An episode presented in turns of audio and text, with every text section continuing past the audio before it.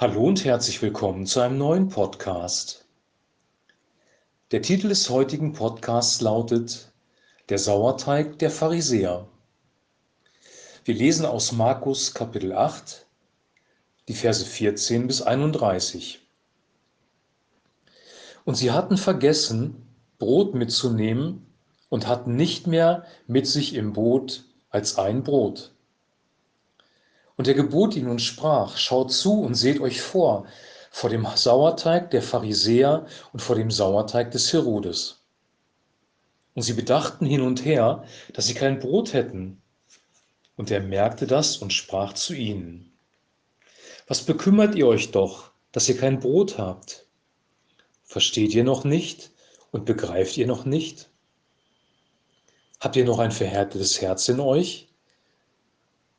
Habt Augen und seht nicht und habt Ohren und hört nicht und denkt nicht daran, als ich die fünf Brote brach für die fünftausend.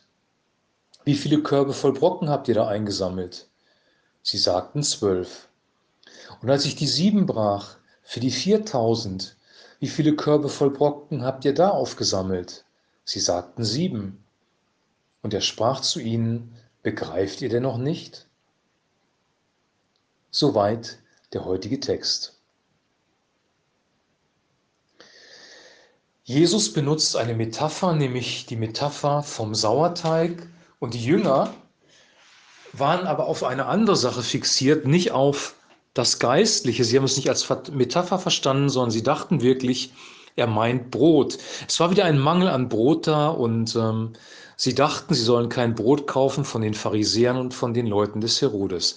Aber das meinte Jesus eigentlich gar nicht. Und er hatte sie darauf hingewiesen, dass eigentlich immer genug Brot da sein wird. Gott ist unser Versorger.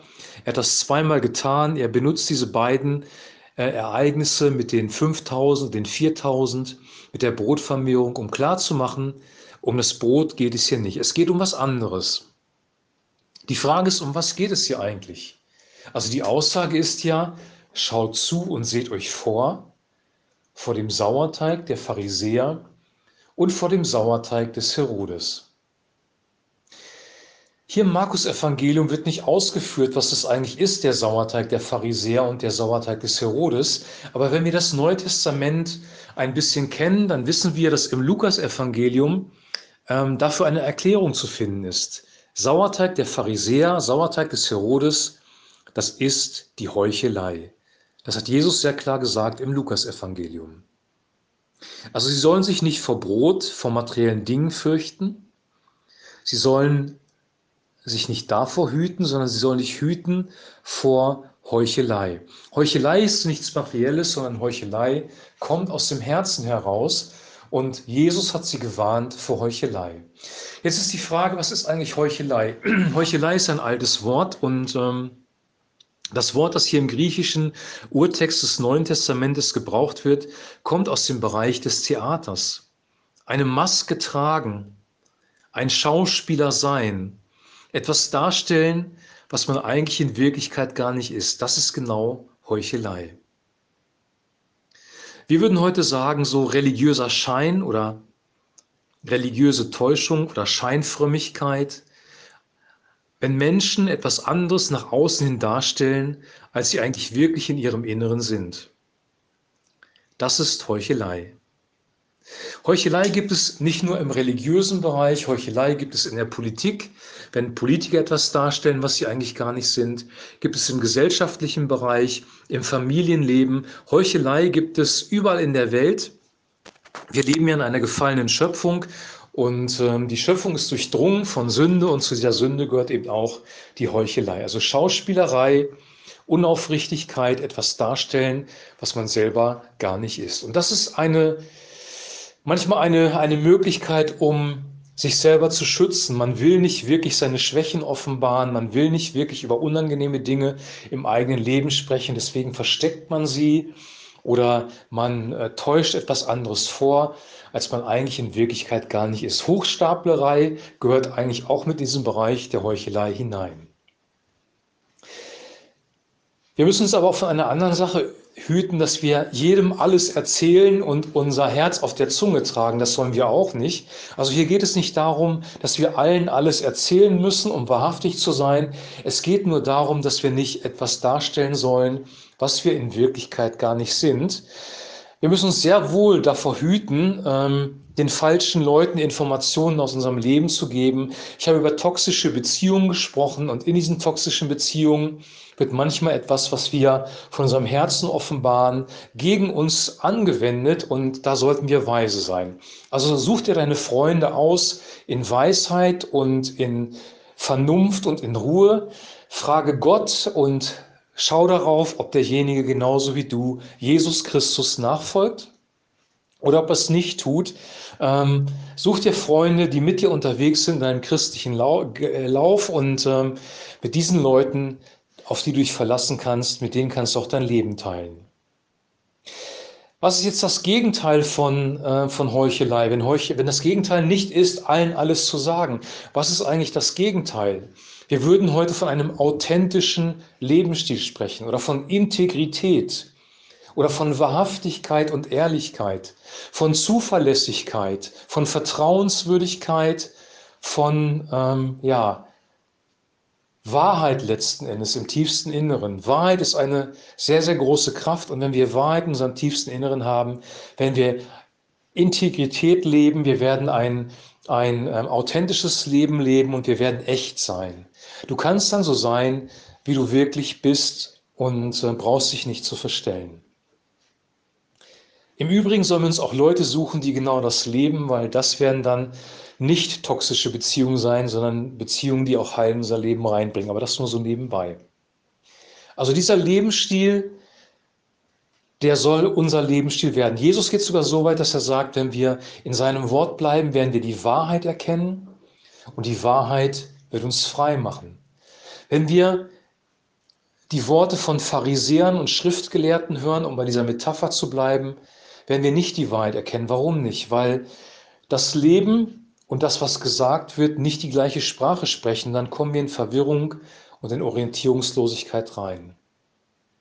Manchmal reden Menschen Dinge und tun genau das Gegenteil und das verwirrt uns. Und ähm, wenn du Kinder hast und Familienvater oder Mutter bist, dann wirst du merken, dass deine Kinder verwirrt sind, wenn du etwas anderes sagst, als du dann wirklich selber lebst. Ähm, und das sollen wir auch nicht tun. Wir sollen auch da integer sein, wir sollen eine authentische Persönlichkeit sein. Dahin kommen wir, wie gesagt, durch die Wahrheit. Die Wahrheit wird uns frei machen, die Wahrheit wird uns verändern und wir werden einen neuen Lebensstil leben, wenn wir mit Jesus Christus leben. Dazu gehört Liebe, Barmherzigkeit, Freundlichkeit, Güte, aber auch Wahrheit und Gerechtigkeit und eben auch Aufrichtigkeit, Integrität ähm, und Authentizität. Christlicher Lebensstil bedeutet wirklich, echt zu sein. Was passiert, wenn du es nicht bist? Wenn du anfängst, in Heuchelei zu leben, in Schein und Täuschung zu leben, dann passiert nicht nur etwas mit den Menschen, die um dich rum sind, die betrogen werden durch dein Leben, sondern es, es, es passiert auch etwas mit dir selber. Du weißt nämlich irgendwann nicht mehr, wer du wirklich bist. Du bist eine gespaltene Persönlichkeit und du lebst eigentlich zwei Leben. Und das zerstört letzten Endes deine Seele, weil du in Orientierungslosigkeit, in Verwirrung und in Angst und Furcht hineingerätst. Wenn du authentisch lebst, klar lebst, in der Wahrheit lebst, dann wirst du eine, ja, eine heile Persönlichkeit sein, eine Person. Deine Seele wird klar in eine Richtung denken, in eine Richtung fühlen und auch in eine Richtung leben. Unsere Gedanken Unsere Gefühle und unser Leben sind geprägt von unseren Grundeinstellungen und davon, ob wir in der Wahrheit leben oder ob wir in einer Lüge leben. Wenn du eine Lüge glaubst, dann wird es immer deine Seele negativ beeinflussen. Wenn du glaubst, was über dich ausgesagt worden ist von falschen Autoritäten, aus dir wird nichts, du kannst nichts, du bist nichts. Wenn du das zu einer, einer Glaubensweise in deinem Leben gemacht hast, dann wirst du von einer Lüge getäuscht und das wird Auswirkungen haben auf deine Seele. Heuchelei hat Auswirkungen auf deine Seele. Wenn du selber andere täuscht, in Lüge lebst, hat das Auswirkungen auf deine Seele, nicht nur auf den anderen. Jesus möchte aber, dass wir heil sind, dass wir innerlich ähm, zur Ruhe kommen, dass wir Orientierung haben, dass wir Frieden haben. Und deswegen sagt er, hütet euch vor dem Sauerteig der Pharisäer und vor dem Sauerteig des Herodes. Oder anders ausgedrückt, hütet euch vor der Heuchelei. Und das, was er damals gesagt hat, gilt auch heute noch.